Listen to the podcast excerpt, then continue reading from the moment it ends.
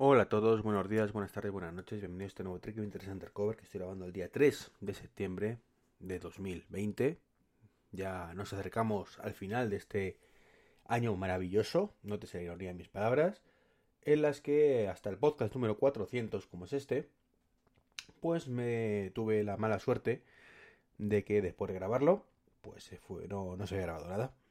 Me volví loco y resulta que no se había grabado nada en Spreaker el otro día, así que nada, aquí estoy de nuevo repitiendo el podcast, con menos frescura, pero bueno, intentándolo estar a la altura.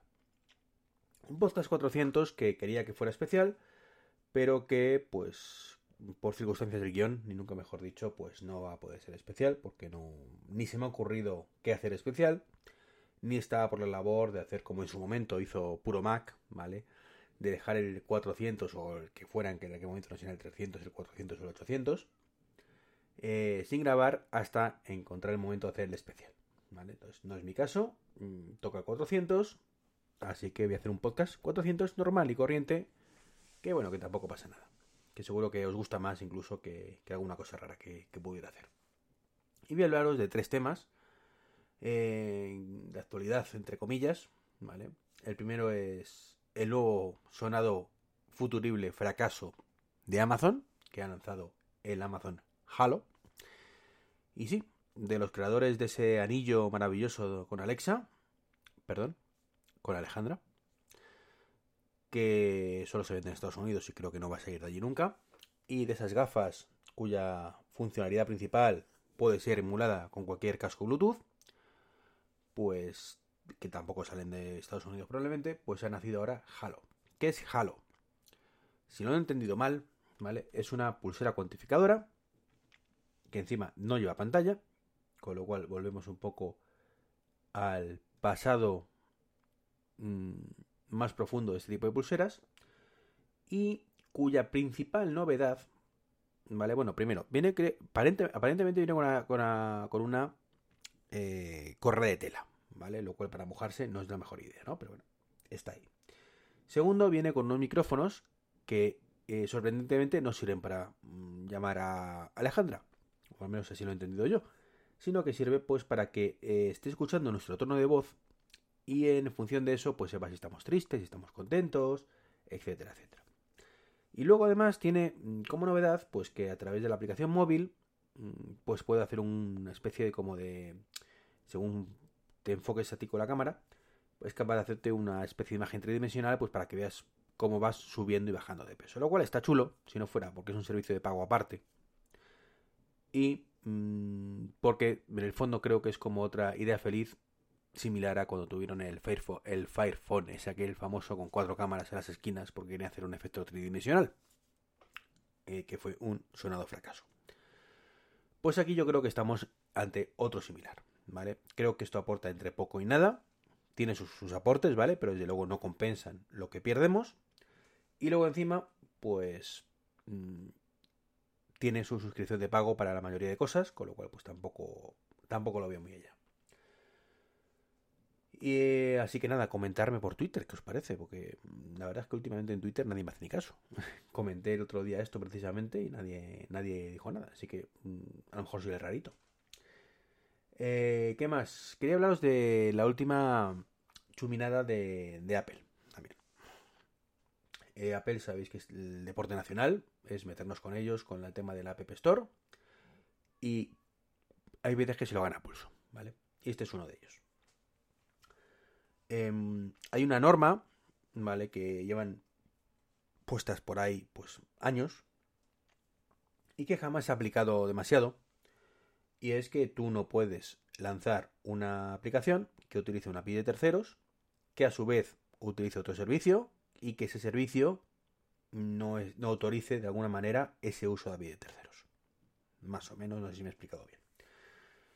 Bueno, pues esto es lo que ha pasado ¿vale? Con la aplicación Watch App for Tesla, que lleva en la App Store desde hace unos meses. Es una aplicación para Apple Watch. Eh, y lo que permite es controlar el coche, básicamente. Permite todo lo que hacemos con la pantalla de 15 pulgadas o 17. em, directamente hacerlo desde el reloj. Y es una auténtica pasada de aplicación, creo que cuesta como 5 euros, una cosa así. La compraría si no fuera porque no tengo un Tesla, al menos todavía. Desconozco si lograré tenerlo algún día.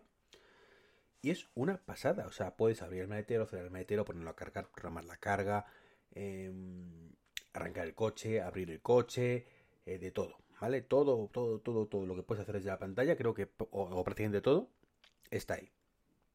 ¿Y esto cómo funciona, ¿vale? Primero, eh, antes de que os hagáis ilusiones, ¿vale? No significa que esto sea igual a Carkey, ¿vale? No es un Carkey vitaminado, sino que eh, Tesla, desde el principio de los tiempos, tiene una API, que es a través de, una web, si no me equivoco, y permite, pues a través de comandos, eh, logueándote, previamente, pues hacer todo esto, ¿vale? ¿Qué pasa? Que para eso necesitas conexión a internet. ¿Vale? No estamos hablando de que esto utilice como la llave virtual que tiene ahora Tesla con el Model 3 y el Model I, que es tu móvil por Bluetooth, sino que es a través directamente de internet. De manera pues que tu reloj comunica con los servidores de Tesla y el servidor de Tesla dice al coche, ábrete, arranca, etcétera, etcétera. Eso eh, ha, traído problemas, ¿vale? No porque no funcione bien, que funciona estupendamente, sino porque ha habido casos donde, sobre todo en Estados Unidos, eh, la gente se ha venido arriba, como hubiera hecho yo seguramente, si hubiera tenido ese coche, y eh, pues ha dicho, pues yo dejo las llaves en casa, ¿vale? No arranco, no necesito las llaves porque para eso tengo ya mi aplicación móvil o mi reloj o lo que sea. Se han subido al coche, han arrancado desde el reloj directamente, perfecto. Se han ido al destino, han aparcado, por ejemplo, en un parking subterráneo. Han salido del coche, han cerrado el coche, se ha pirado. Y cuando han vuelto, pues han encontrado con que esto no había forma de abrirlo. ¿Por qué? Pues porque o bien el coche, o bien el reloj, o bien el móvil, no tenían cobertura. Entonces, claro, no había comunicación. Lo cual es un putador. Esto, por supuesto, Tesla lo ha solucionado con el Model 3 con el tema del Bluetooth, ¿vale? Pero ese, acceso al Bluetooth no está habilitado para la API esta de terceros, que es una API que tira al final de esas órdenes HTML, ¿vale? Eh, y que bueno, pues Tesla jamás ha puesto la mínima pega, es consciente que están ahí, nunca se ha quejado, no ha dicho nada. Em, con lo cual Apple de pronto, pues cuando ha lanzado esta aplicación, una mm, actualización, le han dicho, quieto parado, que utilizas una API de terceros que no está aprobada por Tesla. Claro, como dice el desarrollador, es que me cierras el chiringuito a mí y a un montón de aplicaciones. Y yo entendería esto si Tesla hubiera dicho, oye, que esto no estoy de acuerdo con ello. ¿Vale? Por favor, no lo apruebo, pero vale. Pero ahora, Tesla no ha dicho nada en ningún momento. Lo ha aceptado, no se ha quejado lo más mínimo. Y sin embargo, pues Apple ahora la postura es esa. Que es lo de siempre, que nunca se sabe si es la postura oficial de Apple o es la del un iluminado que se ha querido colgar una medallita. ¿Vale? Ha dicho, eh, que estáis todos tontos, que esto está aquí desde hace años y no, estamos diciendo que no, lo voy a decir yo. ¿Vale? Que, puede pasar. Claro, en este caso, eh, Apple, pues, eh, le ha pasado la pelota a Tesla. Y ahí tenemos un problemón. ¿Vale? Hay que analizar esto como lo que es, un problemón para Tesla.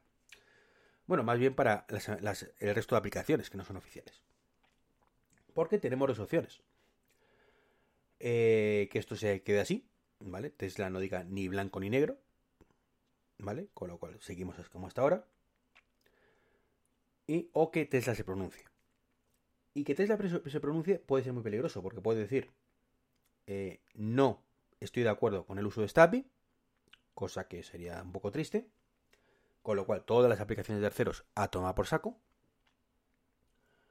O puede decir que está de acuerdo con la API de terceros, pero entonces, y aquí es donde la matan, estaría oficializando esa API de terceros en cierta forma. Es decir, está diciendo que está de acuerdo con esa API y en cierta forma está eh, homologándola, por decirlo de alguna manera. ¿Qué ocurre? Que al ser una API de terceros puede tener fallos. Unos fallos ¿vale? Que hasta ahora no pasa nada porque es una API de terceros que no tiene nada que ver con Tesla. Si tú de, pronto eh, tu coche se deja de abrir, ¿vale? Por ejemplo, y tienes cobertura, eh, pues tú no le puedes decir nada a Tesla. Tesla te dice, oye, mira, ¿qué me estás contando? O sea, esto estás haciendo con una API de terceros que, pues mira, pues ya deja funcionar. Mm, échale ellos en, las cuentas o, o pídeles explicaciones, ¿no? Sin embargo, si Tesla de alguna manera da el ok a esto, pues da pie a eso, a, oye, que, sí, que es de terceros, pero que tú estás diciendo que estás de acuerdo con esto, con lo cual puede haber cierta comunicación para que esto funcione, ¿vale? Con lo cual se está echando balones o piedras sobre su propio tejado. Así que es una posición un poco incómoda, un poco incómoda que entiendo que Tesla no esté muy por la labor de pronunciarse, de momento, por lo menos, y Apple, pues espero que recule. De momento ha reculado un poquito, al final le ha aprobado la actualización, pero han dicho que de cara al futuro, pues esto hay que, hay que revisarlo. ¿vale? Hay que revisarlo y no, está claro qué, va a pasar. Eh, si tenéis un Tesla, es un vistazo a aplicación. La verdad es que es fantástica, lo, menos las capturas que he visto me han dejado eh, flipando, de verdad. Em, como persona, además, que critico muchísimo, muchísimo las aplicaciones para la Apple Watch, por la falta de aplicaciones, por cómo están desarrolladas, con la falta, por la falta de visión, eh, por la falta de utilidad, ¿vale? ya lo he repetido mil veces en numerosos podcasts, mm, pues no voy a repetirlo más. Eh, aquí tenemos todo lo contrario, ¿vale? Tenemos una aplicación práctica, funcional, bien pensada. creo sinceramente que es un ejemplo a seguir, ¿no? Y es una pena que, esto se vaya a ir a carete por culpa de, una norma absurda, entre comillas, de la, App Store. Y digo absurda porque quizás esté mal redactada esa norma. Quizás lo ideal no es que no esté aprobada, sino que no esté denegada. No sé si me, entendéis, ¿no? Es por defecto, te dejo utilizarlo, pero si el fabricante mm, dice que no quiere que se utilice, te lo capo. ¿Vale? Creo que eso sería mucho mejor. Que es lo que realmente creo que estaban aplicando hasta ahora, ¿vale? Aunque la norma dijera lo contrario. El ejemplo más claro, pues en los vídeos de YouTube, ¿vale? Que los ahora, ¿vale? Tú puedes hacer lo que quieras, subirlo, y por efecto te deja. Y si hay una reclamación de terceros, la mayoría son automáticas ya, pues te reclaman, te bloquean el vídeo y ahí, a partir de ahí estudiamos el caso. ¿Vale? Pero por defecto tú puedes publicar sin problemas. Y hablando de YouTube, el tercer tema que quería hablaros es PIP. PIP que salió en hace dos versiones eh, para iPad. Eh, YouTube no le salió del mondongo eh, pues poner compatibilidad. Mm, yo sinceramente contraté una versión de prueba de la función premium pensando que eso me pondría PIP, ya lo comenté en el podcast, y el gozo en un pozo. A todo esto, pues salió em, el lanzamiento anunciado de, iOS 14, que incluye también esa funcionalidad. Y como digo, pues lo, lo he anunciado y mi miedo es o era, sigue siendo mejor dicho, que una vez más Google pasara de esa funcionalidad, porque a fin de cuentas, y esto ya es un tema generalizado, cuando tú eres un desarrollo pequeño, pues te intentas adaptar a las novedades de Apple lo más rápido posible, entre otras cosas, porque tu público es pequeñito y tienes la tienes dos opciones. ¿eh? O lo sacas tú para intentar que tu público siga contigo, o va a venir otro y lo va a sacar y se va a ir con él, ¿vale? Con la competencia. Cuando eres un desarrollador grande, eres tú el que tiene la sartén por el mango. Y seamos francos, nadie va a dejar de ver vídeos de YouTube porque la aplicación de YouTube en iOS pues no tenga PIP. O sea, te podrás comprar otras aplicaciones de terceros que lo soporten, eh, podrás mm, abrirlo en Safari o podrás aguantarte como he hecho yo y verlo sin PIP, pero no vas a dejar de ver YouTube por eso. ¿Vale? La sartén la tiene Google. Así que no tiene ninguna prisa en implementar estas novedades que a él no le van a aportar absolutamente ninguna ventaja objetiva respecto a la competencia. Más allá de tener contentos a sus usuarios que a Google se la pela.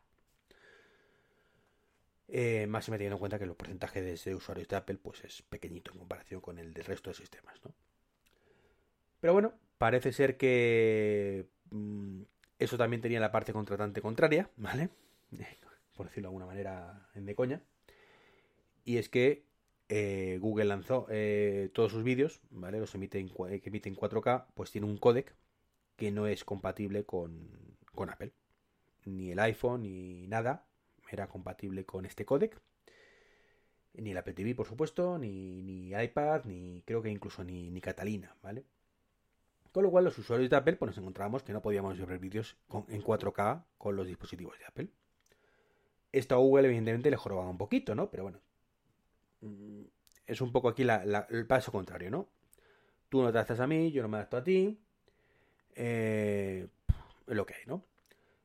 ¿Qué ha pasado? Que aparentemente ha debido llegar a algún acuerdo entre ambos, ¿vale? Y han dicho, venga, tontorrón, yo soporto tu codec, pero tú anda, ponte las pilas y me sacas el PIP y otras novedades en tu aplicación oficial.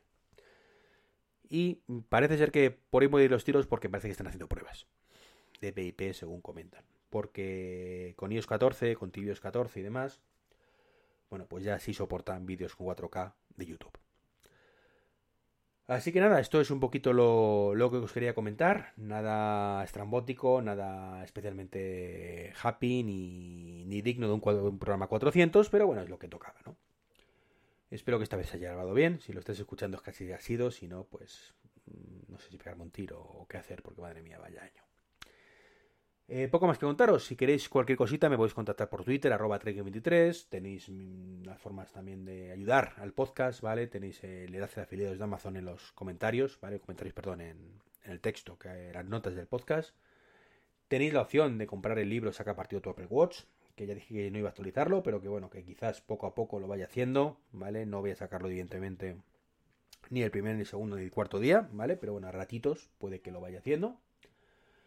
Eh, y en algún momento, pues espero que, que daros una alegría. Espero, no puedo prometer nada porque es una, una tarea muy ardua y, no estoy en mejor momento. Pero bueno, quiero intentarlo por lo menos. No prometerlo, pero sí intentarlo. Y bueno, tenéis la promoción también ahí de, de Curve. La tarjeta está para usar muchas tarjetas en una, que es fantástica. Eh, por si queréis mi código, pues para llevaros 5 libras gratis por dados de alta. Eso es todo. Un saludo y hasta el próximo podcast.